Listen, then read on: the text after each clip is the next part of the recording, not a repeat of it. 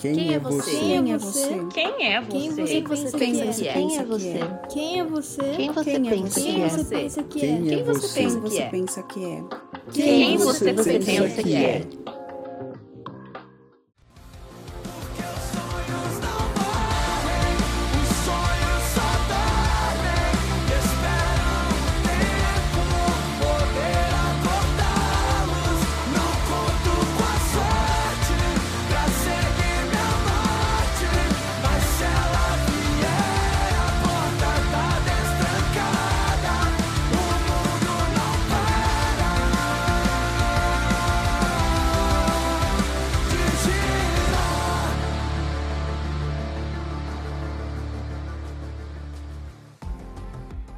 Aí, pessoas! Eu sou o Ricardo e esse aqui é mais um episódio do Quem Você Pensa Que É, um podcast de personalidade. E vejam só vocês que audácia, um podcast que se diz filosófico. Olha o absurdo aí, mano. então você, amiguinho, que no seu agregador clicou na gente, escolheu esse podcast pensando Cara, com esse nome, esse podcast só, só, pode ser de fofoca, barraco ou qualquer outra coisa do gênero. Eu sinto muito, mas eu tenho que começar esse episódio citando esse grande filósofo contemporâneo, Rogerinho do Ingá. Achou errado o otário. Brincadeira. É, falando sério agora, a ideia aqui desse podcast é um exercício de autoconhecimento, né? Eu faço aqui com os convidados uma investigação sobre o que faz ele ser ele, sabe? Tipo, como que a pessoa se tornou o que ela é, sobre as influências dela, sobre, tipo, a formação da personalidade. E é um exercício que eu convido todo mundo a fazer também, sabe? Um lance de você conhecer a si mesmo, de você saber o que você faz na vida é, é ideia sua, não é? Tipo, quem te influencia, por quê? Né? Essa influência, será que é a melhor ou não? Sabe, um exercício de olhar para dentro e descobrir, cara. Na nossa formação, se a gente tá no nosso rolê pela nossa escolha ou se a gente tá no rolê de outro, se tem alguém guiando a nossa vida, né? E cara, para fazer é, essa investigação comigo hoje, eu convidei o Lucas, que ele é engenheiro de som, né? Sim, eu comecei é, trabalhando com áudio, mas há mais ou menos dois anos eu resolvi trocar de profissão, então eu vendi o estúdio, é, continuo tocando, produzindo para mim mesmo, mas agora eu não estou mais fazendo trabalho de estúdio para outras bandas. Comecei a fazer uma faculdade de análise e desenvolvimento de sistemas e esse ano eu comecei a, a trabalhar com programação. Então eu tive essa mudança aí nos últimos, nos últimos e era engenheiro. É. engenheiro de som, né? Mas assim, um, um cara que é, esteve aí uns bons 15 anos à frente da, da banda Pense e que agora tá aí com um projeto todo novo aí que chama Colide, né? Acabou de sair, tá quentinho. Um puta play da hora, eu ouvi, achei bagulho louco. E vamos nessa, cara. Dá um oi pro pessoal aí, Lucas, pra gente dar o pontapé inicial. E aí, pessoal, é, primeiro eu quero agradecer aí, o Ricardo, pela oportunidade da gente ter essa conversa. Eu acho muito legal quando eu troco ideia com algum entrevistador que vai um pouco além de só perguntas clássicas, né? Tipo, ah, qual que é o plano da banda? É, porquê do nome da banda? Acho que é interessante conversar sobre essas ideias mesmo, sobre existência, sobre filosofia e tal. Então, já te agradeço e, e agradeço também todo mundo aí que está acompanhando o programa. Show de bola. Escuta, o Lucas, é, normalmente eu começo é, o, o episódio fazendo uma brincadeira para esquentar, sabe, a conversa assim, só para deixar o pessoal mais é, relaxado, que são duas perguntinhas que falam, às vezes falam mais do que a gente queria, assim, sobre a nossa personalidade, né? A primeira uhum. delas é, você tem algum guilty pleasure? Sabe aquela coisa que é tosca, que você sabe que é tosca, mas você, tipo, não consegue parar de gostar, tá ligado? Aquele que você nem gosta de falar muito assim, puta, eu gosto desse rolê, porque é um negócio até meio vergonhoso, assim, mas você não consegue parar? Tem um desses? Tem. Assim, eu não. Não chega a ser algo constrangedor, tipo, nossa, que eu tenho vergonha de falar. Mas é, é uma coisa que eu sei que é 100% fútil, assim, que não, não é algo que agrega em, em muita coisa, que é tipo, eu gosto muito de, de jogar computador, jogos mesmo, tipo, Counter-Strike, é, Forza, jogar para distrair mesmo. E você falando nisso, eu, eu tava até trocando ideia com minha esposa sobre isso, né, que às vezes a gente tem as nossas futilidades e tal, e gente, às vezes a gente se cobra por causa disso, tipo, fica pensando, putz, eu, eu deveria estar tá, tá gastando meu tempo com algo mais, mais relevante e tal. Só que no fim das contas, é, a gente acaba percebendo que o entretenimento, às vezes, de, a gente brinca que eu falo de desligar o cérebro, né? De, às vezes ver um filme sem conteúdo mesmo, só para distrair ou jogar um jogo, também é uma ferramenta assim para para distrair e, e aliviar o estresse também, mas assim, eu por alguns momentos eu pensei, putz, eu devia parar de jogar, eu devia fazer outras coisas. Só que eu percebo que é uma coisa que tem um lado fútil, mas tem um lado também bom, que é tipo, que é isso, assim, você desencanar um pouco, sabe? Um rolê aí que é um lance muito sistema, né, de forçar você a ser 100% do tempo produtivo, né, mano? E, tipo, cara, isso só desgasta, isso exaure a pessoa, né? Então, para mim, cara, não chega nem a ser um guilty pleasure, isso que você falou, é um, é um lance de até de saúde mental, velho, sabe? A é. gente precisa, né, desse rolê do ócio, né? Principalmente quem trabalha com criatividade, né? Uhum. Com certeza. Eu, eu queria ter mais tempo para jogar, confesso, Pode mas crer. a rotina é muito correria, né, velho? Então, então é isso. É, e parece que cada dia corre mais, né, cara? Parece que cada dia força a gente a acelerar mais o passo, né? É uma parada louca, né? É, a gente vive num sistema que cobra muito, né? E, e olha que assim, eu, eu me considero uma pessoa que não tem vários privilégios já, sabe? O, quando eu olho assim pra galera mesmo, a massa, né? A galera que acorda cedo, que, que mora na, nas regiões periféricas e vai para o centro trabalhar, então gasta aí duas horas por dia, às vezes, de transporte público, principalmente aqui em São Paulo. É, trampa num, num, trabalho pesado, ganha pouco. Eu acho que essa galera aí é, é muito guerreira, né? Mas é, mesmo não, não tendo uma rotina tão pesada, eu sinto que a gente realmente vive assim, né? Todo mundo vive meio que em função do trabalho mesmo. E sobram poucas horas assim para a gente ter um tempo para nós mesmos. E acho que isso faz muita falta, mas infelizmente a gente vive num modelo que é meio quase impossível de sobreviver se você não está trabalhando o dia inteiro, não está na correria, não está né, tentando de alguma forma ali sobreviver e pagar os boletos. Deixa eu te perguntar uma parada. É, você morava em Minas e tinha um estúdio, né? E agora Isso. você está morando em São Paulo, né? E mudou totalmente o, o foco da, da carreira, assim, pelo menos no mercado de trabalho, né? Eu queria perguntar para você se você sentiu uma diferença, porque eu tenho a impressão, cara, olhando assim, é, pelos lugares que eu viajei a passeio normalmente, que não é aqui em São Paulo, que, cara, aqui a parada é redobrada, parece que o negócio tipo é incessante e a cobrança para você correr cada vez mais. Eu queria saber se você percebeu nessa mudança alguma coisa desse gênero, assim, se tem um, um ritmo que é diferente do que o seu era lá em Minas. A principal diferença para mim é que eu tinha meu próprio negócio, né?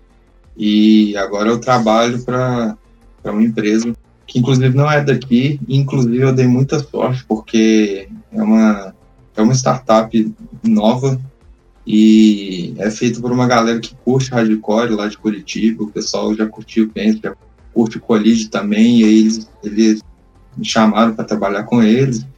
E então tive muita sorte nesse sentido. Que não é um, um, uma empresa padrão ali, que às vezes tem, tem aquele chefe meio escroto, assim, que, que às vezes fica botando pressão. É uma galera muito gente boa.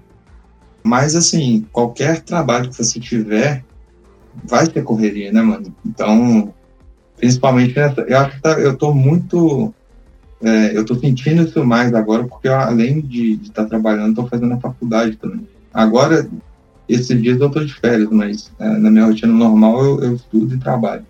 E em Minas eu tinha o estúdio, é, eu vivia da banda e das produções que eu fazia no estúdio. Então, tinha essa vantagem sim, que era o meu próprio negócio, mas o próprio negócio também tem muito, muito mais responsabilidade, né?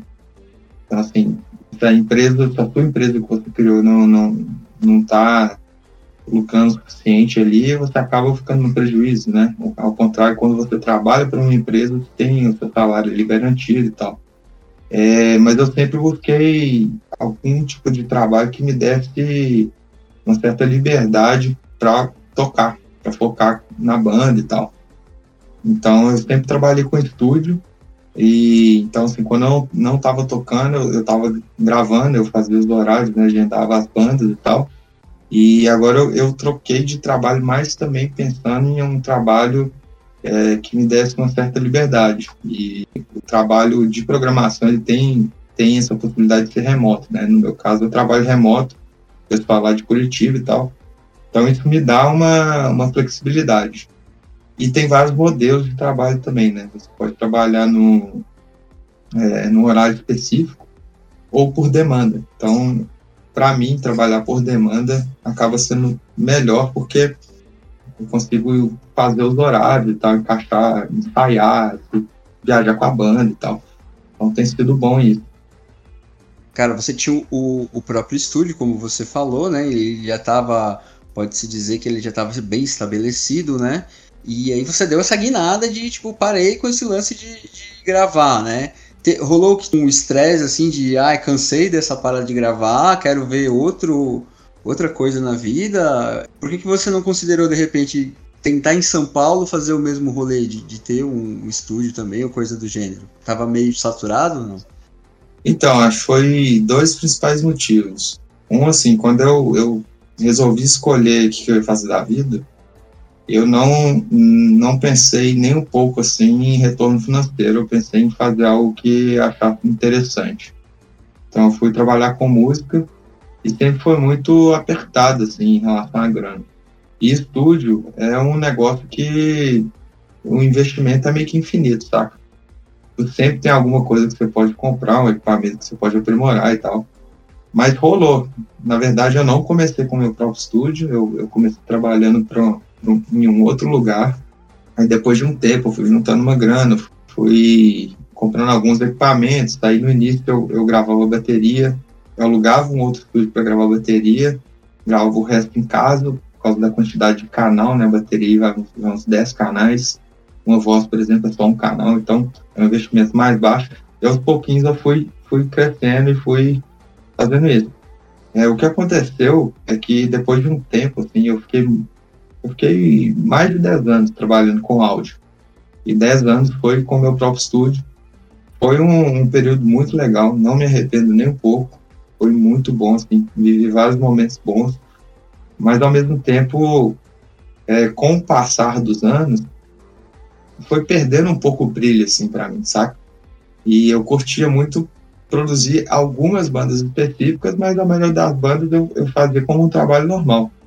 Então, como, como no, começou assim, a, a, virar um trabalho normal, como se eu tivesse indo para o escritório, tá?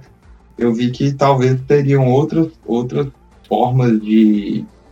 outros tipos de trabalho que me desse uma remuneração melhor e me desse essa mesma liberdade aí de, de flexibilidade para eu tocar também. E outra coisa que eu sentia é que como eu estava né? Na época eu estava no Pense, o Pense começou a crescer bastante, então a gente começou a tocar muito. E o estúdio ele tem um problema que é o seguinte: normalmente você grava bandas fora do horário comercial, porque normalmente quem tem banda, a maioria das pessoas trabalham com alguma coisa. Então, assim, o, é muito normal quem tem estúdio trabalhar sábado e domingo, final de semana, ou é, feriado, ou então à noite. E como a gente estava tocando muito, eu ficava poucos, poucos finais de semana é, em casa. E aí, quando eu ficava, eu tinha alguma coisa para fazer no estúdio, gravação. Então, eu, eu, quis ter mais tempo livre nos finais de semana.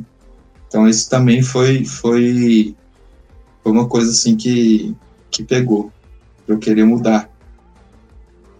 Isso que eu faço no começo aqui, só para fazer o esquenta, é o oposto da primeira. Que a primeira era sobre um, um lance que você gosta, mas meio que escondido. A segunda, eu quero saber o contrário. Eu quero saber uma coisa que todo mundo acha a oitava maravilha do mundo e você fala, cara, eu não suporto isso, tá ligado? Tá todo mundo no hype e você fala, mano, por quê? Você tem alguma parada nesse sentido não? Hum, deixa eu pensar. É, eu vejo. Quando tem o BBB, eu vejo que a galera fica bem empolgada, assim. Muita gente fica comentando e tal. Acho bem acho bem sem graça, assim, de, de assistir. Tem todo um, um rolê ali, cara, que é, eu também, tipo, não assisto, mas pelo que. Como, como quando começa bomba de todo lado, é quase inevitável você não ficar sabendo o que tá acontecendo, né? Cara, me parece que ali tem muita coisa que é, tipo, montada pra. pra causar aquelas discórdias que você vê, tá ligado? Situações que fazem as pessoas chegar no limite para elas brigarem, enrolar aquele barraco que dá audiência, né? E fora também que tem aquela ideia de que é, você só sabe, você só tem uma, uma liberdade de entender é, as pessoas lá dentro e o que está acontecendo quando você tem aquela assinatura que dá para ver o que está acontecendo o dia inteiro, né? Porque o que a maioria das pessoas assiste é tipo uma versão editada que passa à noite, né? Então aí já tem um viés da, do que a, a emissora quer que você pense. A emissora já selecionou o cara para ser o vilão, o cara para ser o mocinho e assim vai, né? Então para mim, tipo, é, é uma parada que ela é muito enlatada. Eu não consigo ver essa como o pessoal acha que é um, um show de realidade, uma coisa crua. Eu não consigo ver isso. Para mim é tudo muito ensaiado, sabe? Tudo muito montado para ser daquele jeito. Uhum. É, eu, eu particularmente não gosto muito de desse tipo de entretenimento, assim, de, de treta, de, de ficar vendo barraco, ou, ou mesmo, tipo, discussão na internet, a galera fica postando textão, fica xingando uma outra, bem não sei, acho que pesa pro lado ruim, assim. Acho que ao invés de ser uma coisa que me entretém, acho que é uma coisa que me deixa na bad, sabe? Mas tem gente que curte, né? É então... É bizarro que, assim, eu, eu tenho a impressão. E isso aí, se você for olhar aí internet, é, pesquisar mesmo, cara, parece que o que é ruim engaja muito mais sempre, sabe? As pessoas são ávidas por ver esse rolê de treta, que, como você falou, cara, para mim é pesa no, no clima, para mim deixa você com, com, energia pesada e tal. E parece que é o que engaja. A pessoa está disposta a odiar muito mais do que a, a, ter um sentimento bom sobre um entretenimento, né? É, sem dúvida a, treta vende muito mais. Mas é engraçado que eu fico pensando assim, às vezes, que você já viu um filme que deu tudo certo e o filme foi bom? É. A gente tem alguma coisa assim que é inerente ao, à nossa condição humana que, não sei, a gente, até num filme assim, tem que ter um drama, tem que ter alguns problemas, aquilo ali prende a gente de uma forma diferente, né? Eu acho que o lance é só que assim, o filme é uma história, né? Então, acabou ali, tem, uma, tem a moral da história. E muitas vezes assim esse, esse lance de ficar se xingando, discutindo, ou, ou vendo, vendo a galera quebrar o pau, eu não sei assim se tem se é relevante, sabe? Se, se tem alguma coisa boa nisso, assim, pra, pra ficar se alimentando disso. Eu não tem não, cara. Eu acho que isso aí só, como eu tinha dito anteriormente, só pesa o clima para mim, cara. Tipo, não sei se a, o interesse das pessoas que engajam nesse rolê é se sentir mais viva de repente, né, cara? Eu tô tretando, eu tô liberando energia, né? Tipo, tô, eu tô descarregando, é tipo meio catártico, né? Não sei se é isso, mas eu acho que para mim, cara, é o oposto. Eu acho que só pesa e acaba fazendo mal em algum momento, né? Mas aí é, é aquela. É, é nós contra o mundo, né, mano? Que a geral tá nesse rolê, né? É. É, eu acho que por algum motivo, assim, a gente ainda é muito ligado aos nossos instintos, assim. Eu acho que a gente ainda tem uma parte animal que é muito forte. É, acho que a gente ativa esse, lado animal nosso em tudo que tudo que é violento, tudo que é eu, eu tava vendo a Lucilena falar uma coisa muito interessante outro dia. Quem não sabe, a, a é professora de filosofia da, da Escola Nova Acrópole. Ela falou assim, o entretenimento, ele tá sempre ligado à violência e à sensualidade.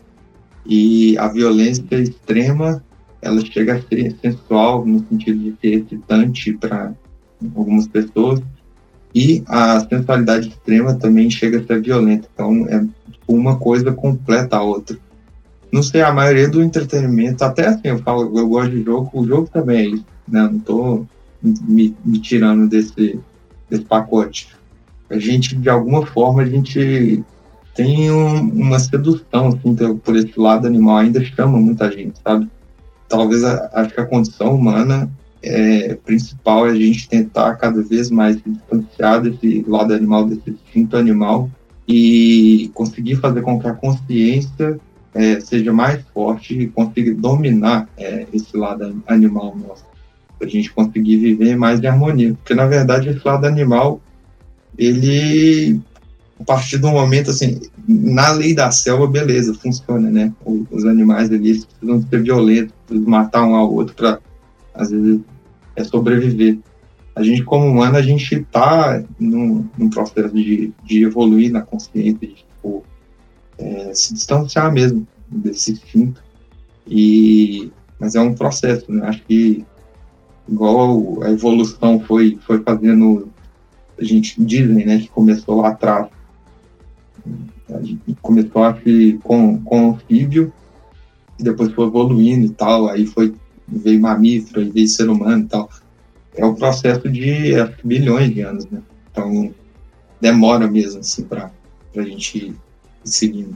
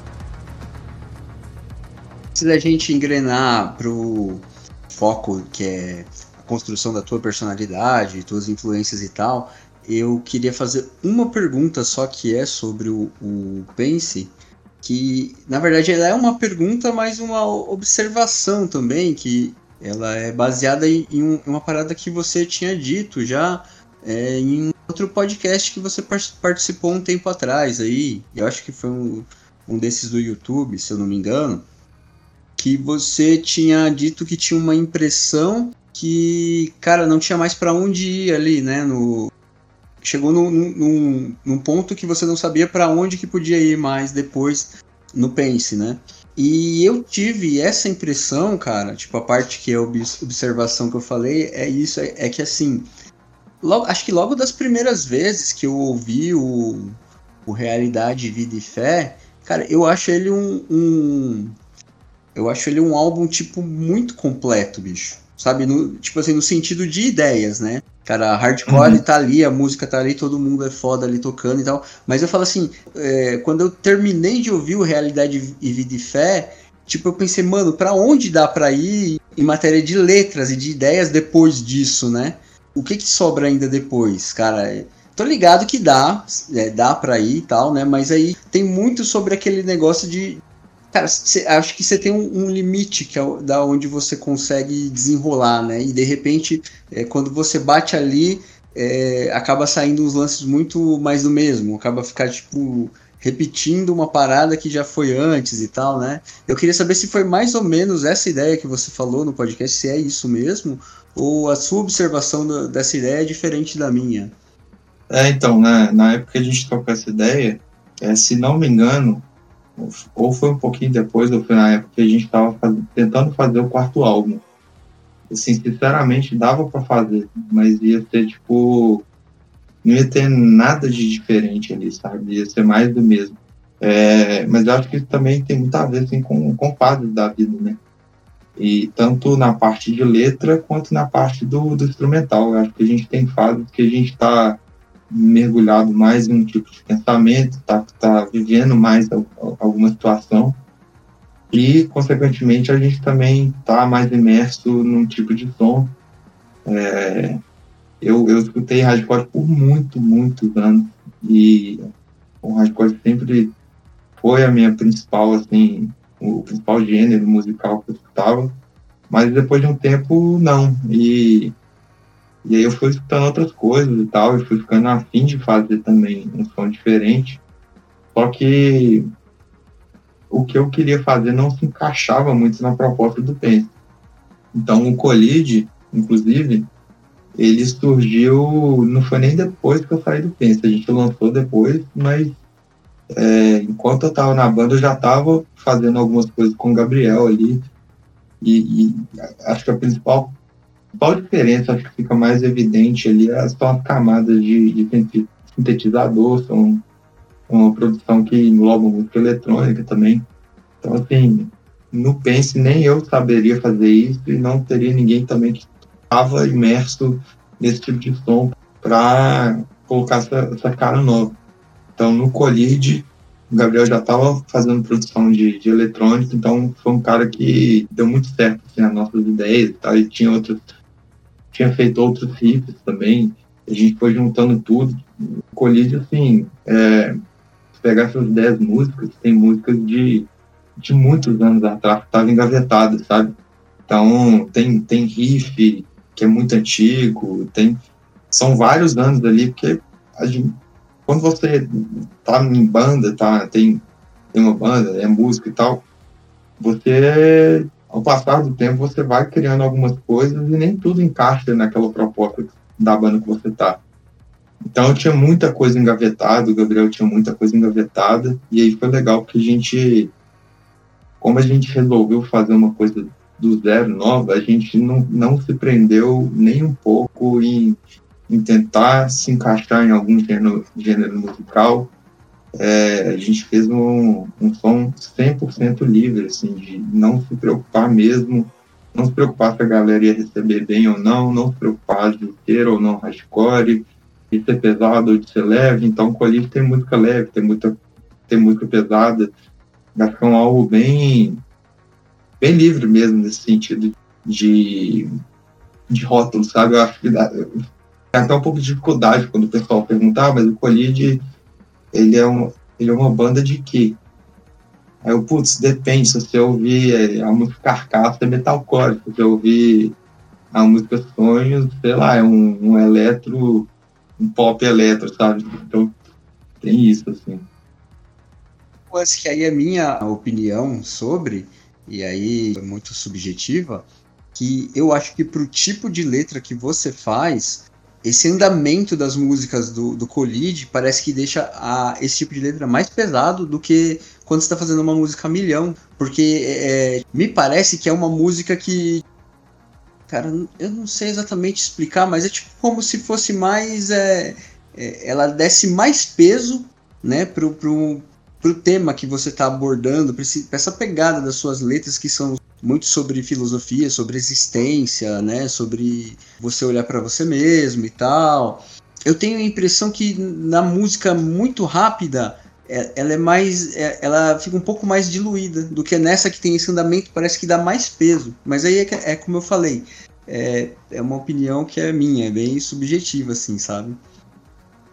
Não pode ser. É eu acho que, que letra e, e melodia é, eu pelo menos eu, eu normalmente eu faço ou, ou, ou, componho com a banda primeiro a parte instrumental E quando eu escuto a, a instrumental da música, eu sinto que que, assim, se a parte é pesada, eu sinto que dá pra falar uma coisa ali que tá, ou que tá me angustiando, ou que é muito relevante, você precisa de gritar para a pessoa para ver se ela entende. Aí o, o, interessante do colírio é que ele tem muita dinâmica, então tem, tem coisa muito leve que dá para falar de coisa de boa e tem coisa pesada, né? Não tem uma, nenhuma música rápida, igual tinha no Pense, que era as músicas eram 220 ppm, era muito rápido, é, mas encaixava muita, eu achava interessante no Pense que encaixava muito eu ia falando, escrevendo, escrevendo, falando, e era como se fosse assim, abrir um saco de, de ideia, de, de pensamento e, tipo assim, deixar ele jorrar para fora, sabe? Com, com um ritmo rápido ali. Então, vai falando, falando, falando, falando. É, acho que é meio que isso. Assim, pra mim, a, o, o, instrumental sempre ditou muito o que, que tem a ver ser falado ali em cima da, da, da música. Teve um, mais de uma pessoa que eu apresentei é, o Pense na época, e eles tinham uma dificuldade de entender a parte da, das letras, porque tava milhão, né? Igual você falou, tá tipo desembestado uhum. a milhão lá, né? Cara, e eu tenho a impressão que não é o mesmo que, que rola com, com Colide, porque tem umas músicas que são mais groovadas, né? Um lance mais. E me parece que é mais fácil até você entender a mensagem ali no, no primeiro momento do que ouvindo o hardcorezão, que era o, que era o Pense, né? Mas é, é eu falando isso daí. Não, mas é, com certeza. Até mesmo porque quando. É igual na fala normal. Se, se você não entende, a pessoa fala mais devagar, fica muito mais claro, né? E isso na música é ditado pelo, pelo BPM da música. Então, quanto mais arrastada, mais espaço você vai ter aí para as vogais. Então, fica, realmente fica bem mais fácil de entender do que uma música rápida. Eu queria falar um pouco agora sobre o Colide, que eu consigo fazer uma analogia com, com a ideia desse podcast, que é, é sobre construção de personalidade, como eu tinha dito no começo. Cara, me parece que o, o todo o processo de você criar um álbum, ele tem um, uma parada de construção de personalidade, porque é, é você que escreve todas as letras, né? Sim. Certo, então, e, e aí cara, me parece que é meio que um espelho de tudo que você tá pensando e lidando ali no momento que você escreveu elas, né?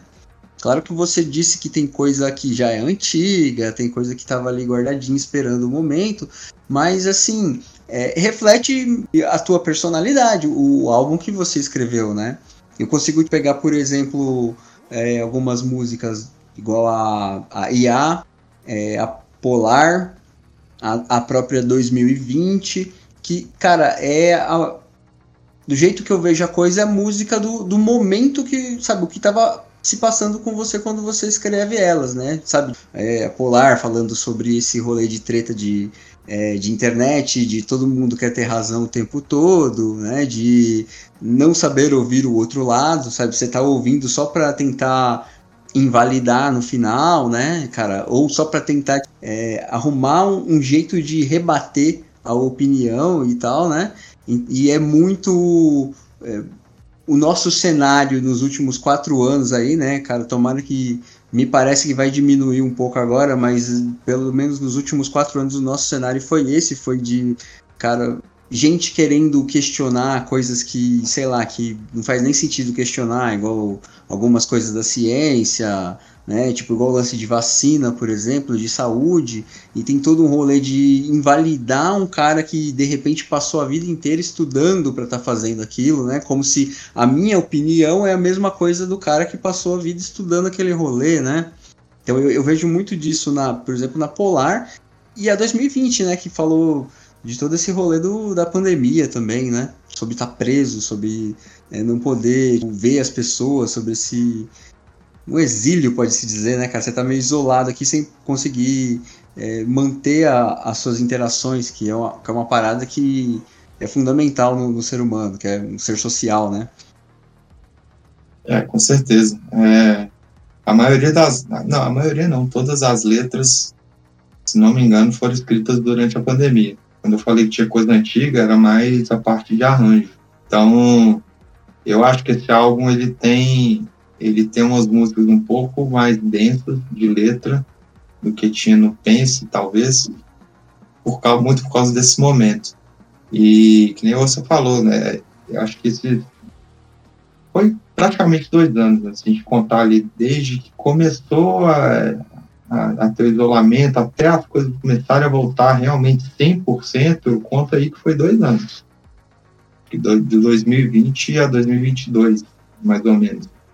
Né? É, claro que ali no final de 2022 já estava coisas voltando ao normal, mas acho que a gente ainda sofre sequela desse, desse momento. E no ano passado eu acho que isso ainda estava muito. Essa ferida estava muito aberta. E acho que todo mundo ficou. Todo mundo perdeu um pouco a linha, todo mundo ficou muito mais irritado, muito mais deprimido do que o normal. Foi um período muito estranho, né? Você comentou aí da, da questão da vacina. Eu acho incrível, assim, como que a gente conseguiu. A gente não, né? Porque, na verdade, tem um plano aí de quem de quem está em cima conseguiu fazer uma coisa que é uma questão de saúde, transformar isso numa, numa coisa partidária. Né? Você pensar, vacina não, não, não tinha que ter partido. É, uma, é, uma, é mérito da ciência, questão de saúde. Não é a direita, não é a esquerda. E até isso, até isso, a polarização trouxe para virar um combate, para virar uma briga. Foi um, um ano muito difícil, acho, para todo mundo eu, eu tive um momento de que eu entrei em depressão mesmo, foi muito foda. Além, assim, da, da pandemia, teve várias outras questões, teve questões pessoais dentro da minha família, teve é, no ano de 2020 também roubaram o estúdio, entraram, invadiram o estúdio, roubaram vários equipamentos e tal. Então, assim, foi, foi um período complicado, assim, foi muito difícil. Então, como eu escrevi muita letra nesse período, no colide você pega tem umas letras que ficam mais dentro, né? 2020 é óbvio que fala desse, desse momento. Você pega a flecha ali, tem, tem essa camada mais densa, mas mesmo tendo feito isso no, num período difícil, eu acho que tem muita letra também que tenta ter um olhar é, positivo mesmo, assim, de, de tirar algum também, de tirar alguma coisa de bom mesmo. Assim, para que a gente talvez vai demorar um tempinho, mas acho que a gente vai olhar para trás e vai comparar quem nós éramos antes da pandemia e quem que a gente é hoje. Eu acho que vai ficar muito óbvio, se, se já não está óbvio, o tanto que a gente amadureceu nesse período, o tanto que a gente deixou de ser criança. Eu acho que é uma coisa que dificuldade é uma coisa que, que faz a gente crescer muito.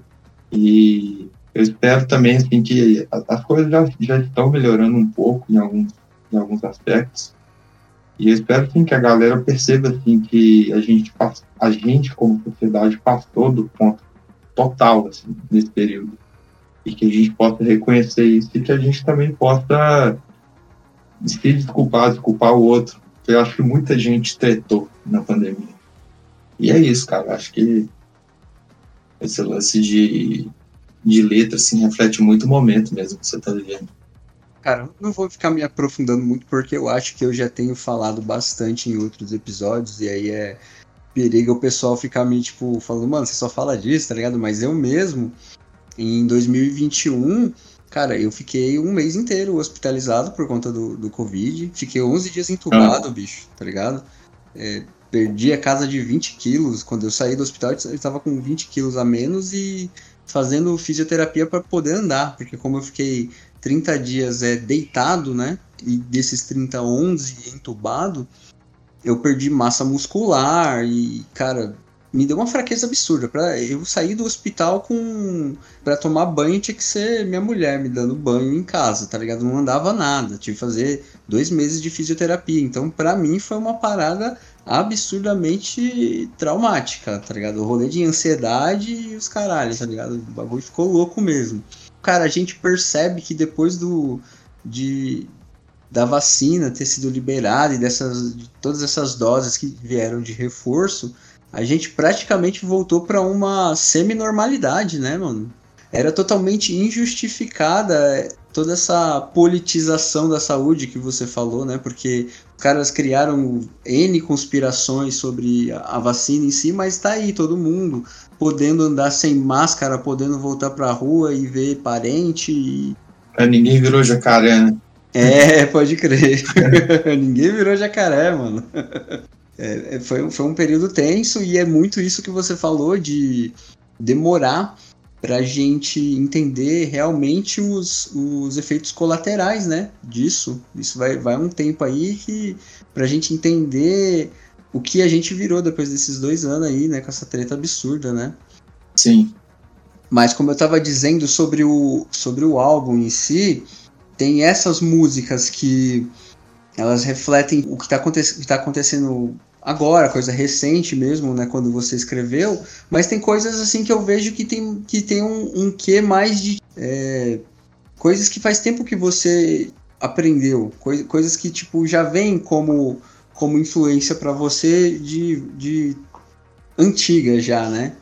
Por exemplo, o, a própria Miragem, que fala muito sobre esse negócio de não se anular em, em qualquer tipo de relacionamento, né? Na letra, eu não sei se eu estou entendendo errado, mas ela, ela é, me parece que ela é um lance mais de relacionamento, relacionamento é, homem, mulher, coisa assim, mas eu acho que ela é aplicável para qualquer tipo de relacionamento, que é, é uma ideia que eu venho batendo muito aqui no, no podcast com outras pessoas, que é essa ideia de se você entender você mesmo, de você olhar para dentro mesmo, para ver se você não está vivendo a vida de outra pessoa, se não tem outra pessoa se beneficiando do, dos seus anos aí, né, mano? De, tipo, você demorar para descobrir, chegar lá no fim da vida, você fala, cara, não, não fiz nada que eu queria, eu fiz tudo que outras pessoas queriam, né? E, tipo, eu me anulei, né? E, e aí eu acho que a música tem muito disso, né? Que ela fala de você olhar no, no, espelho e ver a outra pessoa. Você não vê nem você mais, né? Do tanto que a outra pessoa te anulou, calou tua voz, né? Você, nem é você mais, né? E me parece que aí é uma ideia que já é um pouco mais antiga, né? Não é uma, um lance que veio agora, né? Então, isso que eu acho legal de, de arte no geral, não, não só a música, também uma pintura tem esse efeito, que ela tem um significado muito peculiar para cada pessoa que escuta ou cada pessoa que, que, que enxerga um quadro, por exemplo.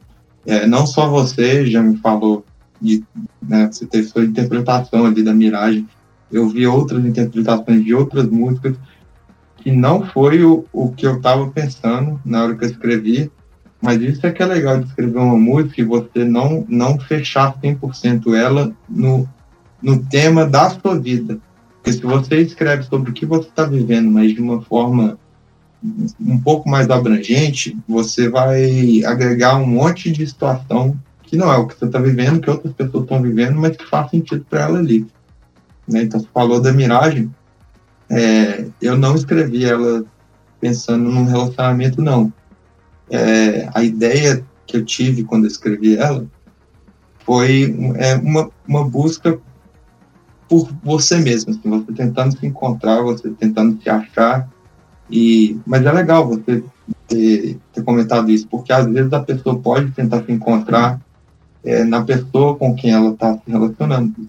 É perfeitamente possível. Assim. No meu caso, eu fiquei.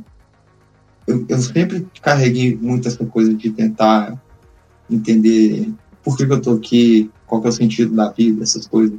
E isso me levou para muitos grupos diferentes, para, vários ismos, né, como eu falo na letra.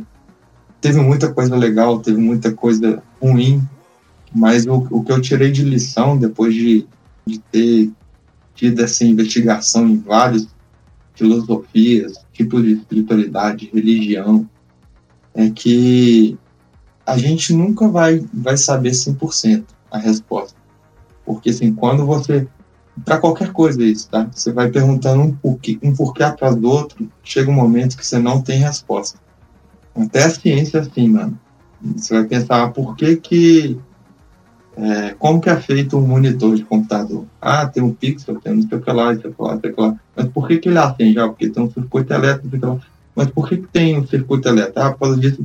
Mas por quê? Mas por quê? Mas por quê? Aí você vai chegar no átomo e vai chegar num porquê que, tipo, cara, ninguém sabe não tem resposta.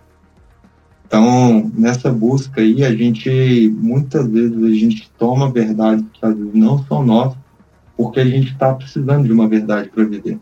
E talvez em algum momento na sua vida isso vai ser importante. Você vai precisar de pegar uma verdade, que na verdade ela é uma, uma verdade relativa. Ela talvez vai ser uma verdade para outra pessoa, para outro grupo, mas talvez lá na frente você vai ver, mano, não é bem assim. Mas talvez isso, essa filosofia, te ajudou a andar, a caminhar vários passos na sua vida. E para mim, é, eu carrego muita coisa legal, positiva desses grupos, dessas experiências, mas eu cheguei num momento que, mano, eu entendi que eu precisava de me escutar mais, ao invés de tentar achar resposta para tudo fora. E, e, é isso, velho. Acho que, que, a, que a vivência é isso mesmo. Né? A gente vai fazer amigo que, que vai nos dar uma outra perspectiva, a gente vai se relacionar, igual você falou, com uma pessoa, talvez vai trazer uma outra perspectiva, que talvez vai impor uma, uma perspectiva e você vai, vai acabar é, fazendo esse caminho contrário, de se afastar de quem você é. E às vezes pode acontecer com religião, acontece muito, né? As pessoas ficam totalmente ali fechadas, ignorantes para tudo quanto é outro tipo de ideia, porque ela tomou aquilo ali como verdade pronta. E quando você fala também de, de religião, de espiritualidade, é, eu entendo, cara, que é tudo uma interpretação de uma coisa que a gente que ainda não está ao, ao nosso alcance. Então, assim, eu vejo religião e espiritualidade como igual linguagem. Tipo, se você pegar, por exemplo, pega, pega um garfo, aí você, você fala, fala o que, que é isso aqui? Aí você vai, vai apare, apresenta isso pro, pro inglês. Aí ele vai falar, é fork. Pro brasileiro vai falar, é garfo. Só que assim, o garfo ele não é garfo, ele não é fork. Isso são isso é tipo onda sonora para definir um objeto.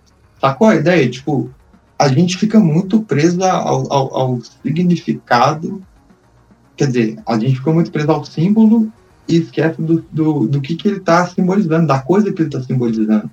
E eu acho que esse é um grande problema que eu vejo de gente religiosa, às vezes, que a pessoa fica presa ao, ao, igual ao, ao, nome do negócio. E ali está simbolizando uma coisa de outra dimensão, uma coisa muito maior que a gente. E, mas o interessante é que de todos esses caminhos, todos os mestres, pega Cristo, pega Buda, todos eles estavam falando a mesma coisa, é, o caminho é o amor. E só, essa, essa é a, a é a lei suprema e absoluta. Esse é o caminho. E o resto é tudo interpretação, é tudo uma forma de, de tentar seguir esse caminho que é simples, mas que é difícil ao mesmo tempo. Praga, tipo, é simples, a teoria é simples, beleza, vamos agir com amor. Só que na prática, né, é, é outra história. A dificuldade está toda aí mesmo, né, porque a, a ideia desses mestres que você falou de um, um amor que ele é cara, ele prevalece acima de qualquer coisa. Você perdoa o cara que, que dá um tapa na tua cara, que oferece o outro lado, coisas desse tipo. Cara, tem toda uma, é, uma desconversação por parte do, dos religiosos para tipo, amenizar é, esse radicalismo esse, de, desse amor. Porque é um, um, amor radical que eles pregam. Um amor do tipo, cara, você, você tem que estar tá em outro nível para conseguir praticar do, do, mesmo jeito que eles, né? Então, cara, eu creio que tem toda uma toda uma rotulação aí para tentar minimizar, né, cara? Não, ó, não é bem assim. O amor vai só até aqui, né? Ah. E tem a lei também. E, e para mim é todo um exercício de você, cara, falar, mano, ó, eu vou nesse rolê só até onde dá, tá ligado? Esse, esse, esse livro é só até a página 2, entendeu? tipo assim, não dá pra ir além, né? E é, é, um, é um lance que é muito humano, né? Sabe? É do ser humano. Daí, cara, tem toda uma evolução aí para você chegar no, no, nível desse, desse amor aí, né, mano? Sim, é uma, uma evolução longa, né? É importante a gente também pensar que a nossa condição humana é isso mesmo, velho. É, é que a gente estava trocando ideia no início da conversa. A gente é muito é, conduzido pelo nosso lado animal, pelo nosso instinto. Então você falou do tapa, né? Velho, quem, quem que andando na rua tomar um tapa na cara não vai ou dar, dar um murro na cara da pessoa, ou vai ficar com muita vontade de agredir. Hum. É, é instintivo, velho. É, vem, você não controla, o negócio vem. Aí, esse papo da consciência, o que, que você vai fazer com esse instinto que é super forte? Você vai conter ele? Você vai segurar? Porque quando a gente usa a consciência, a gente vai nos porquês, né? Por que, que aquela pessoa me não tá? Por que, que ela tá nervosa?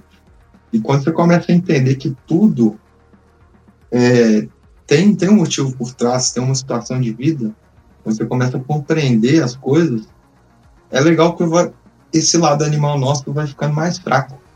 Porque você entende, você compreende a parada. Então, é, é, é igual quando a gente troca ideia. Putz, eu não lembro o nome do filme, é ônibus 174? Com, Não lembro qual o número do ônibus. Mas então, esse filme ele é legal que ele mostra é, a vida de um, de um menino que acabou naquele, naquele evento é, há uns anos atrás, teve morte tal, que ele, ele entrou no ônibus armado, a polícia tentou pegar ele, acabou matando uma pessoa inocente e tal. Assim, quando a gente pega, por exemplo, um, um criminoso, vamos pôr assim, é violento, todo mundo tem raiva, mano. Eu teria raiva de, de sofrer violência. Eu já sofri, já, já tipo, tomei soco na cara na rua, assim, de tentativa de assalto e tal. Velho, na hora você fica um, vira um animal. Mas quando você começa a entender que isso aí é, é, é uma consequência de um sistema muito escroto e que há, pouquíssimo tempo atrás estava marginalizando, ainda marginaliza, mas assim, você pega a escravidão, por exemplo, né, que tem, tem menos, tem cento e poucos anos, é muito recente, mano. Então, isso tudo assim, o sistema fabricou uma coisa que gera pessoas agressivas, que gera pessoas violentas. Então, quando você vai entendendo a parada, você vai, pelo menos, diminuindo esse impulso, esse instin- instinto animal. Eu acho que a, a ideia é tentar ampliar isso para tudo. Não só para o cara que está roubando, mas para, às vezes, uma discussão que a gente tem com, com um amigo ou com um vizinho, sei lá, ou uma coisa que a gente vê acontecendo que deixa a gente puto ou que faz a gente querer seguir o nosso instinto animal. E não só pro lado ruim, a gente também é muito é, movido pelo desejo, né? Então, às vezes você tem um, sei lá, tem um compromisso com uma pessoa que é, é casado. E aí aparece uma pessoa que você acha atraente. O, o seu lado animal vai querer fazer sexo, entendeu? Você vai, vai, vai ter, vai ser movido por isso. Só que a sua consciência é o que vai controlar isso. Mano, não. Sabe, eu tenho, tenho uma parceira, eu, eu vou ficar parar, eu vou parar de ficar alimentando essa ideia para ela não crescer. Então é sempre a consciência, mano. Acho que é sempre isso aí. O, a condição humana é colocar a consciência em cima do instinto animal e tentar cada vez fazer isso de forma mais eficiente. Eu acredito que talvez daqui a muitos anos, depois de um processo bem longo, eu espero que o ser humano ele tenha já, já passado nesse nível. Mas aí já entra outras brisas, já entra ideia de dimensão, de, de outros planos e tal.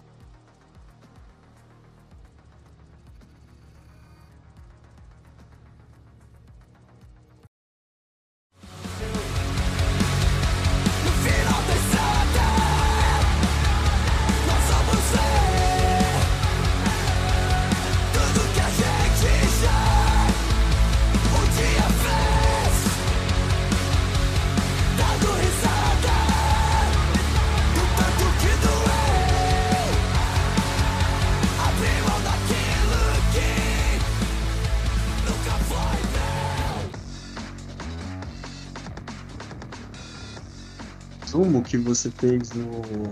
Aquela mini biografia que tem. Que tem do, do Colide lá, dos, dos músicos do Colide, que você falou que curte trocar uma ideia de disco voador e essas paradas aí também, né? Tem esse rolê extradimensional também, né? É, a- aquilo ali a gente fez, a gente, assim, é, não, não que seja mentira, mas assim, a gente fez de uma forma meio na zoeira, sabe? Pra, pra fazer uma coisa descontraída, assim. Mas eu curto, eu curto trocar ideia, eu fico doido pra ver uma, uma nave espacial. Eu, eu, eu gosto de trocar essas ideias, mas eu, eu, eu curto, cara, conversar. Esse papo que a gente tá tendo, assim, é muito legal, acho que não é com todo mundo que dá pra ter esse papo, fraga. É, acho que tem muita gente que ou, ou não pensa ou não quer pensar sobre essas coisas, porque para elas não é relevante. É. Então, acho massa, assim, quando, quando encontro alguém que tá pra ficar brisando. Pode crer, não, é, a, cara, eu posso dizer o mesmo, assim, é eu creio que até a, a própria ideia do, do conceito desse podcast é, é, poder receber gente que eu vou estar tá sempre trocando esse tipo de ideia, tá ligado? Que, que tem esse. É, tendo esse escopo ali, tem, tendo esse objetivo, independente da, das pessoas que venham falar comigo, sempre dá para você, tipo, dar uma guinada pra esse lado da, da brisa filosófica, tá ligado? E é uhum. muito isso que você falou, falta gente no, no dia a dia que você possa brisar assim. Então, cara, é massa pra caramba quando você encontra alguém que dá pra você ficar viajando mesmo no, nessas ideias loucas, né? Sim, com certeza. Com certeza. É, eu curto bastante. Mas é, aí vamos, vamos puxar um pouquinho para trás, bem para trás mesmo, na verdade. Não um pouquinho, não, um pocão, na verdade, para trás. É, eu queria saber, você, você tinha dito uma parada que tem muita semelhança comigo, que é você sempre teve é, em mente esses questionamentos, né, de da onde eu venho, né, para onde eu vou, sentido da vida, coisas desse gênero, né? E eu queria saber quando que começa assim para valer você você investigar esse tipo de coisa, sabe? Quando que isso começa a influenciar a tua vida, né? Porque eu consigo é, se eu puxar pela minha memória, eu tive uma experiência nesse sentido de perguntas sem respostas. É, em um primeiro momento foi com teologia, sabe? Foi conhecendo teólogos que, que tentavam tipo, através da cosmovisão cristã, é, responder essas coisas sobre o sentido da vida, sobre morte, coisa assim, né? E a partir desse primeiro passo, aí eu fui da teologia para filosofia, da, da filosofia em diante, e, cara, eu consigo mais ou menos datar quando isso começou a ser um, uma questão para mim, assim, de procurar mesmo, sabe? De estar de tá aprendendo mais. Porque, porque eu assim, do mesmo jeito que você falou, é se eu puxar pela memória, eu sempre tive esses questionamentos de, de porquês desde criança, pode-se dizer, tá ligado? E, é, mas uhum. assim, o momento em que eu começo a investigar de verdade é, é depois de um contato com a teologia e a filosofia. Eu queria saber se você consegue puxar na memória esse momento pra gente, quando você começa a investigar esses rolês que iam dar origem às letras todas do Pense e do Colide agora. Então, se a gente voltar muito, muito lá atrás, aí nem, nem existia Pense, nem. É, eu acho que, que nem você falou da questão de teologia, né? Todo mundo que tem algum envolvimento com ou com teologia ou com religião tem algum tipo de contato com questionamento para além é, da existência normal. E né, toda religião entra nessa ideia de qual que é o sentido, né? Qual que é o caminho e tal.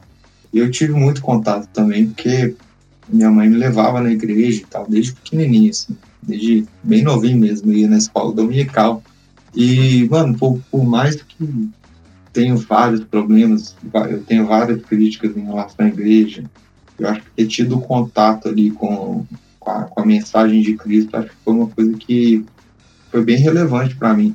Eu aprendi muito e, e, e, abriu essa portinha aí, tipo, é, o que, que a gente está fazendo aqui, qual é a ideia. E além disso, é, aí mais lá no ensino médio, teve outras pessoas também que eu acho que, que ajudou a virar ainda mais o chapinho. Eu lembro que eu tinha, isso foi acho que na oitava série, eu tinha um professor de física, ele era budista. E era muito legal que ele, ele dava aula, aí no final ele sempre lançava umas, umas perguntas muito. que deixavam todo mundo com nó, assim. E, e, ele era um cara muito diferenciado, né? Porque ele era um cara que, tipo, ele gostava de, dar aula, ele, ele, ele era um cara diferente. E ele ajudou também, acho que, nesse processo. Eu tive uma, uma professora de filosofia também, que as aulas dela, dela eram incríveis, assim, as aulas é, isso aí foi no segundo e no terceiro ano, se não me engano. É, pessoas, mano, sabe? Você vai convivendo, vai ouvindo uma ideia, vai lendo uma, uma outra parada. E eu ampliei, assim, também essa parte de, de, de religião e tal. Sempre muito curioso, então li, li vários outros livros de outros, outras vertentes. E a vida também, né? Acho que a gente também não precisa de estar tá sempre embatado em algum ismo, alguma ideia. Acho que a nossa própria vivência tem traz um monte de reflexão. Quando você é uma pessoa que você brisa muito sobre isso, acho que você também atrai algumas outras pessoas. Então, aí a conversa só vai, só vai aumentando. Então, eu tenho amigos também que a gente troca muita ideia sobre isso. E eu acho que é um conjunto. É, é difícil apontar, tipo, ah, foi isso, foi uma coisa. Acho que na vida vai acontecendo as paradas e você vai, vai acumulando bagagem, aumentando perguntas, respondendo algumas, surgindo novas perguntas. Eu acho que é isso. É, na verdade, não, não tem uma, uma resposta definitiva né, do, sobre esse lance do, do que te influenciou, né, sobre o lance da tua, do, da tua personalidade. Né? Se você for, for parar para pesquisar as possibilidades, por exemplo, a, a ciência diz que de 30 a 60% da nossa personalidade é definida na genética já, sabe?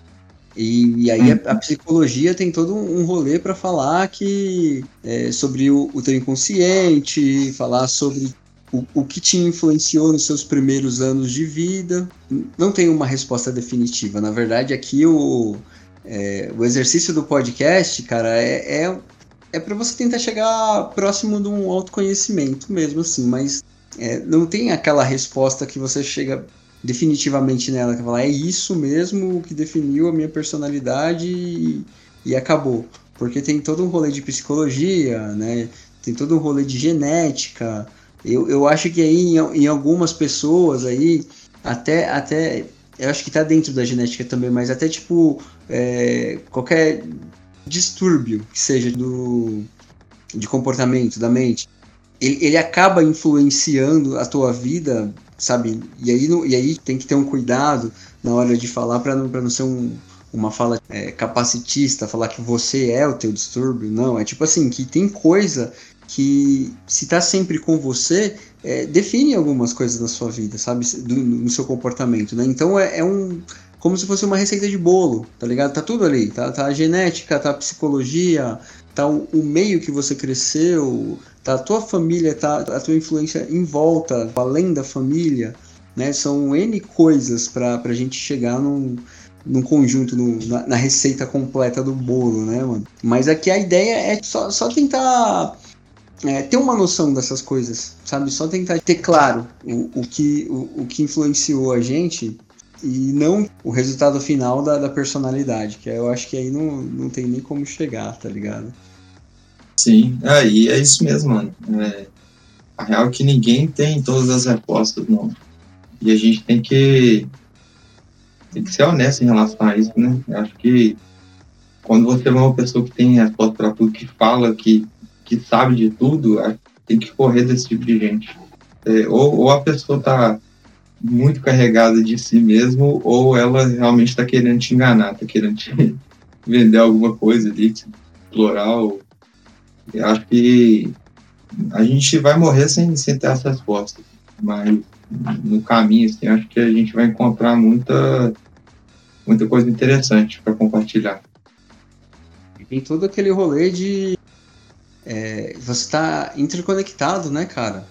Cara, a tua, eu acho que assim, em, alguns níveis, é, o teu comportamento ele, ele acaba sendo baseado pelas tuas conexões também, né? Também. Né? Não tem como você falar que você. Por exemplo, você falar que você, tipo, ah, o, a opinião que eu tenho hoje sobre qualquer tipo de assunto não veio totalmente de mim. Ninguém tirou do zero. Assim. É, eu formulei tudo que eu penso a respeito da, dessas coisas, né? A gente é uma esponja, né? É. A gente é uma esponja, absorve informação, absorve ideia. Acho que as pessoas que a gente convive é, também influenciam muito a forma como, como a gente vê o mundo.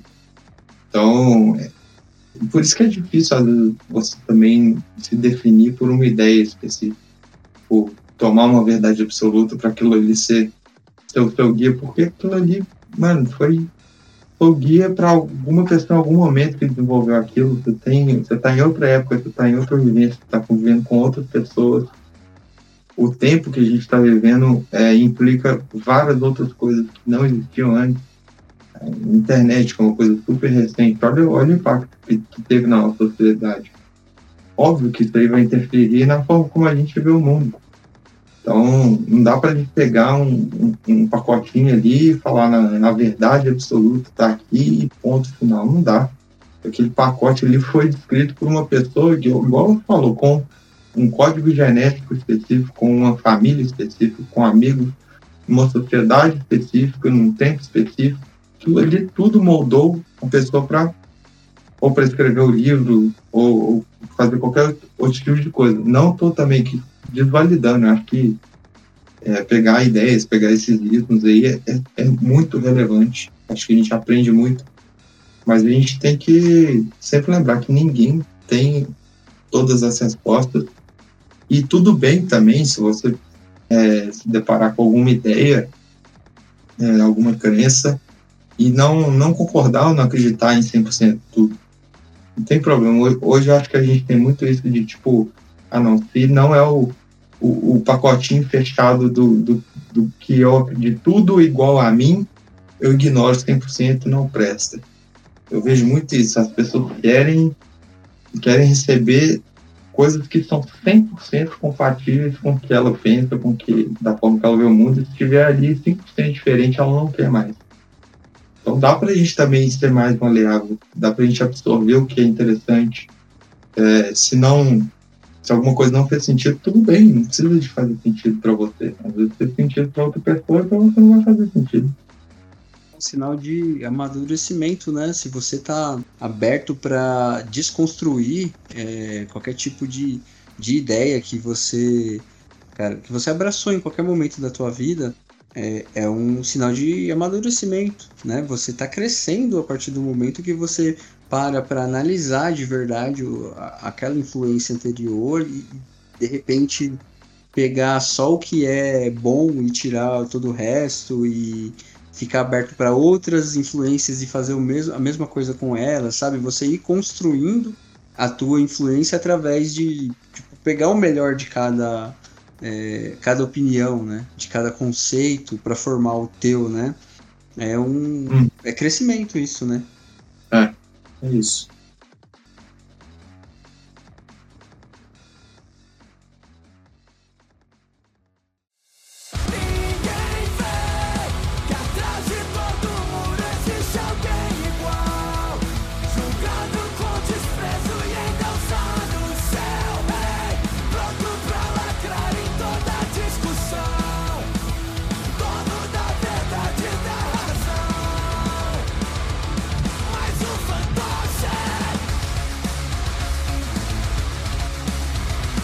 Mas assim, deixa, deixa eu te perguntar. Quando você começa a escrever é, as letras do Pense, tem coisa ali já estava na tua cabeça é, desenrolando, foi pro papel, ou tem, co e tem coisa que é influência, influência mesmo de leituras, assim, sabe? O, é um conjunto dos dois? Como é que funciona mais ou menos para você, sabe? Tipo, porque para mim Sabe, eu pergunto isso só porque é, se você lê alguma coisa de, de, filosofia, assim, você vendo as letras, tanto do Pense quanto do, do Colide, você vê ali coisas que, tipo, são conceitos mesmo já de, de, filósofos e tal, né? Bem estruturados ali, sabe? São letras que são complexas, né? E, e cara, eu sei que, que tem... Que, tipo, é muito passível de, de é, você chegar ao mesmo tipo de, de pensamento que os caras, mesmo sem ter lido, né, mano? Isso aí, se você é, se você estuda um pouco de história, você percebe. Por exemplo, é, matemática. Matemática, cara, se você pegar os, os, conceitos mais zica da matemática aí, sabe? Tipo, os, os lances do Pitágoras lá, coisa assim. Historicamente, tem, tinha, tinha povo na África e na China chegando na mesma conclusão que ele, sem ter acesso a eles. Não tinha o, mínimo de comunicação que a gente tem hoje, sabe? Não tinha um décimo do, do tipo de comunicação que a gente tem. Então, os caras estavam chegando no mesmo conceito em, em locais totalmente separados, sabe? Então eu, eu creio que tem essa, essa possibilidade aí é, Tipo, é tranquilo na minha cabeça você falar assim, ah, cara, eu pensei sozinho isso aí e tal, tava na minha cabeça, eu desenrolei e tal, mas é. Também tem essa outra possibilidade, tipo, não, eu, eu já tinha uma galera me influenciando ali também e tal, né?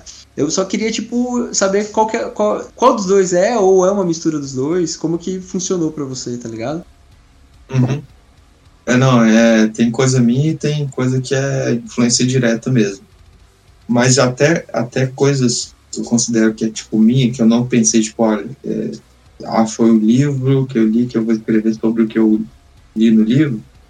Eu acho que indiretamente tem alguma influência em algum lugar, sabe? Porque pensa só, vamos supor que eu li um livro que eu achei muito louco, e aí eu tô tentando aplicar algumas ideias. E aí você é meu amigo, e aí na nossa convivência, eu não necessariamente falo desse livro, mas falo coisas que foram influenciados pelo livro. Aí você, como meu amigo, troca essa ideia com uma outra pessoa, sabe? As coisas vão passando. Só que aí você também, às vezes, viu um filme e você vai pegar a ideia do filme, juntar com a ideia do amigo que leu o livro e construir uma outra coisa. Só que se você for no filme, o diretor do filme, ele tem algum amigo que passou alguma ideia para ele, que leu algum livro. Entende? Tipo, velho, a gente a gente é uma soma de uma. É uma somatória gigantesca aí de, de ideia, de, de referências, que fica até difícil de saber até o, o que, que é 100% original, o que, que não é. E acho que é normal também, igual você falou, às vezes a gente chega nas conclusões, tem muita coisa que é muito óbvia e que você vai em algum momento perceber elas, sem ninguém te falar.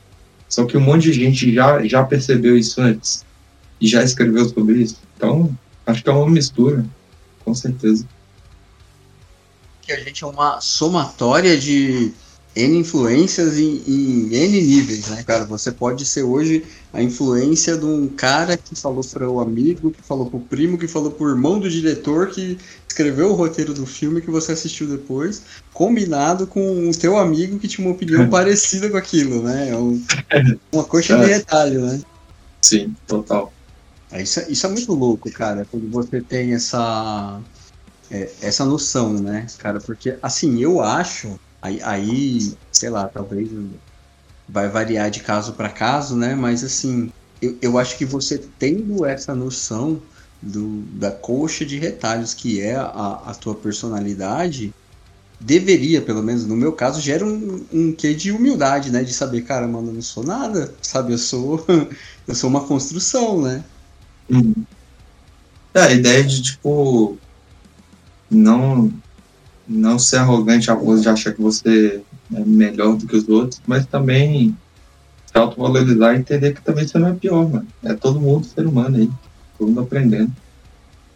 Tem, e tem todo o lance da, da contradição que é, que é ser humano, né, cara, que eu acho que pesa também na, na personalidade de, de cada um, que cara, tem coisa que é, está com você como influência é, também sendo consequência de experiências e tal, né? Então, é, para mim é um, é um, lugar comum esse, esse, lance de você ter comportamentos e opiniões que às vezes um, um bate com o outro, sabe? Te, é um conjunto, forma você, mas aparenta é, discordar, sabe? Tipo assim, como se você é, é, é, complexo, sabe? Você, você é tipo uma, é uma formação complexa, sabe? Tem N coisas e às vezes uma não bate com a outra, né?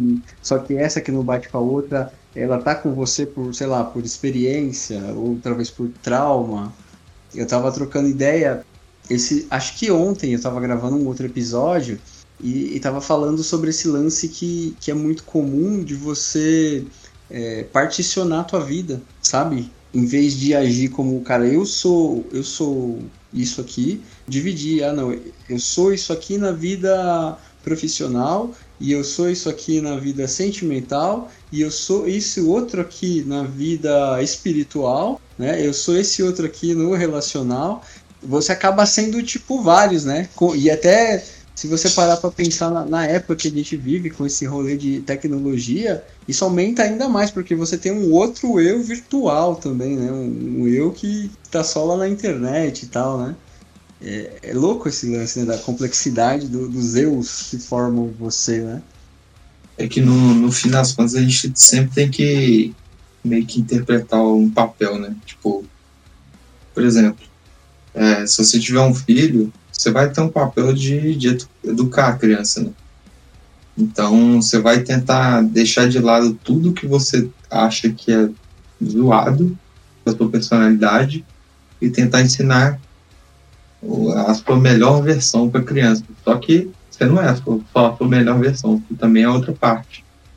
Aí no trabalho, você vai fazer o papel de um funcionário. Tipo, você não vai fazer o que você quer. Se for fazer o que você quer, você nem, nem trampa. Então, a gente está sempre ali cumprindo algum tipo de papel, né, em algum momento. A ideia de ter que viver em sociedade obriga, né? Você ter algumas máscaras sociais, né? E em alguns ambientes você ser um, e outros ambientes você ser obrigado a ser outro, né? É, acaba sendo meio, meio não, acho que acaba sendo quase impossível você ter um eu só, né? E convivendo em todos esses lugares aí, né? É, é porque assim, acho que tem, de certa forma, pode ser algo positivo, porque afinal de contas, né, você tem que desempenhar algumas funções. Algumas dessas funções vão ser melhor desempenhadas se você seguir um tipo de protocolo de comportamento. Acho que o importante é, é a gente ver se isso aí não está tipo, acima de algum princípio do seu. Porque às vezes tudo bem, assim, você é, agir de, de, tal maneira em algum determinado ambiente. Mas se não for uma palavra verdadeira também, se assim, você está se forçando totalmente, você está se sentindo desconfortável, acho que aí pode ser que tenha algo errado aí. É o lance de você. Isso é um, é um exercício que eu tento fazer sempre que possível, que é ser o mais é, Cara, como que eu explico? Você ser o mais. A tua personalidade mesmo aqui, é, você tentar manter ela o máximo possível em outras, em outras áreas que geralmente você tem que é, usar a máscara social para conviver. Cara, tipo, que essa máscara não seja o oposto do que você é, sabe? Você manter uma coerência entre essas partes da sua vida, para você não ser um cara que em um lugar é uma coisa e em outro é outra totalmente dif diferente que nem bate com aquela, né, com com o seu próprio eu e com, com os outros com as outras áreas da tua vida. Porque em algum momento, né, isso isso acaba voltando para você, né? Eu acho. É, é, o lance é carregar a essência, né? Você pode carregar a sua essência e, e nesses vários papéis que você desempenha, como pai, como sei lá, funcionário, como companheiro, como amigo, como pessoa aleatória que você vai passar por outra na rua. Você pode sempre carregar uma essência com você em todas essas áreas. Você não vai ser, você não vai agir da mesma forma, mas você vai ter um princípio ali de que vai moldar as ações específicas que você vai fazer em cada em cada um desses lugares. Eu acho que a gente está chegando aí na, na reta final aí da, da ideia, mano. Então eu creio Sim. que chegando agora no, na, na, reta final, mano, eu queria perguntar aí se você já tem uma, você já tem uma ideia sobre os próximos passos aí do, do Colide, cara. Você já, já, já tem uma, uma previsão quando vocês saem aí pra, pra tocar, quando que. É, lance de data, coisa assim. E eu mesmo tô no, tô no veneno pra ver vocês tocando logo, velho. Aham. É, então, a gente tá fechando alguns shows, vai começar os primeiros shows agora em agosto a gente toca em Belo Horizonte, Curitiba, é, Floripa está quase 100% fechado, São Paulo e no momento é só, mas a gente está tá marcando outras datas também. A gente vai divulgar tudo na nossa página. Da hora, Eu, ó, cara, eu queria agradecer muito aí por você disponibilizar esse tempo para brisar comigo aqui, né? Que isso aqui foi, foi brisar na conversa, né? Sim. é aquilo que você tinha dito antes, cara, não, não é sempre que a gente tem a oportunidade de, tipo, trocar esse tipo de ideia, né? Para mim também costuma fazer uma falta danada, porque não é o tipo de conversa que você consegue parar no, no seu trampo e, e, sair puxando ela, né? O pessoal tá mais interessado uhum. no, no Campeonato Brasileiro normalmente, né? Uhum. E aí acaba fazendo falta. É bom, cara, você ter a oportunidade de, de, trocar esse tipo de ideia. Eu curti muito, gostei da nossa conversa pra caramba. E, cara, assim, no que depender de mim futuramente, você te convido de novo para voltar e desenrolar mais ideia aí, mano. E é isso, cara, brigadão. Você quer, tipo, deixar, deixar aí no, no podcast as suas redes, coisa assim como que te encontram e tal? Ou tá suave, todo mundo já tá te encontrando? Mano, me deixa sim. É, mas eu, eu agradeço também você ter convidado. Igual eu falei no início, acho que é o máximo, assim, trocar essa ideia. E é isso. É, eu vou deixar as redes. Eu tô até entrando aqui no, no computador para não confundir, que outro dia eu falei o nome errado. Mas quem quiser procurar a gente no, no Instagram, a tag é colide underline banda. E o Instagram, na verdade, é a rede que a gente está usando principal para divulgar o trabalho, mas no YouTube também tem um Colide Underline Banda, tem o nosso material, a gente ainda vai lançar algumas coisas é, nessa semana mesmo, vai continuar lançando alguns lyric vídeos, estamos planejando de fazer mais vídeo também, da gente tocando ao vivo, clipe, então é isso. Deixar esses links também no, na descrição depois do, do episódio também para dar uma fortalecida, né? E, cara, beleza. Obrigado mesmo. Obrigadão mesmo por dispor do seu tempo aí, mano. E eu creio que hoje a gente conseguiu completar essa investigação aí, né? De novo, sobre o que faz você ser do jeito que você é, né, cara? Para mim foi uma, uma conversa muito produtiva. Espero que para você também seja. E espero que para quem ouvir essa ideia aqui também seja bem produtivo. E isso, mano. Cara, até o próximo episódio. Um abraço para todo mundo. Valeu, mano. Um abraço. E a gente troca mais ideia no futuro. Boa, boa.